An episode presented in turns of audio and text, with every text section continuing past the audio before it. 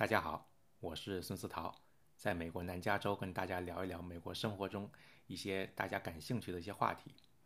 我们上一期做的一期节目呢，说的是在洛杉矶 County 啊，什么地方能够呃给六十五岁以上的老人接种疫苗做预约呢？呃，当时还没有开放的话，我们根据当时呃有限的这些信息呢，呃，估计是二月份。那昨天呢，十九号呢，呃，洛杉矶公共卫生局呢是说。啊，六十五岁以上的居民也开放了新冠疫苗这个注射的这个预约啊，所以呢，呃，我今天早上看了一下，很多预约点都已经满了。所以话，如果大家是愿意或者想要注呃这个接种疫苗的话，那可能您还要快一点了啊。呃，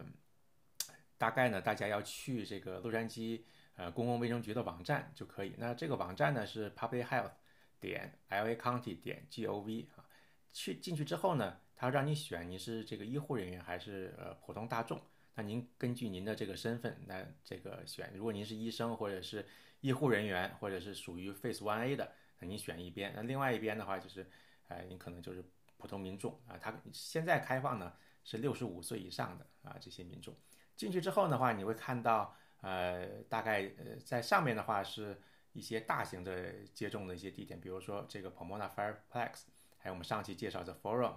还有加州州立大学北岭啊，Northridge 分校哈，还有这个 Magic Mountain 这些游乐园，还有一些其他的地方。您进去之后呢，根据您家住哪里的话，您可以选一个离您呃家住的地方或者上班比较方便的地方。我觉得现在最重要的地方就是看这些地点呢，呃，大部分的时间这些都已经呃预约满了，所以您可能要看一下就是哪个时段您比较方便注射啊。再一个呢，就要看一下是。呃，这些呃这些疫苗试种点是打哪一个品牌的疫苗啊？所以话您可能要注意一下，因为不光你要预约第一针嘛，还要预约第二针，是不是啊？所以呃，如果您是觉得您有这个必要，或者是您您的医生已经是给您这个建议的话，您可能赶快要去这个预约了，要要不然的话可能要等的比较久一点。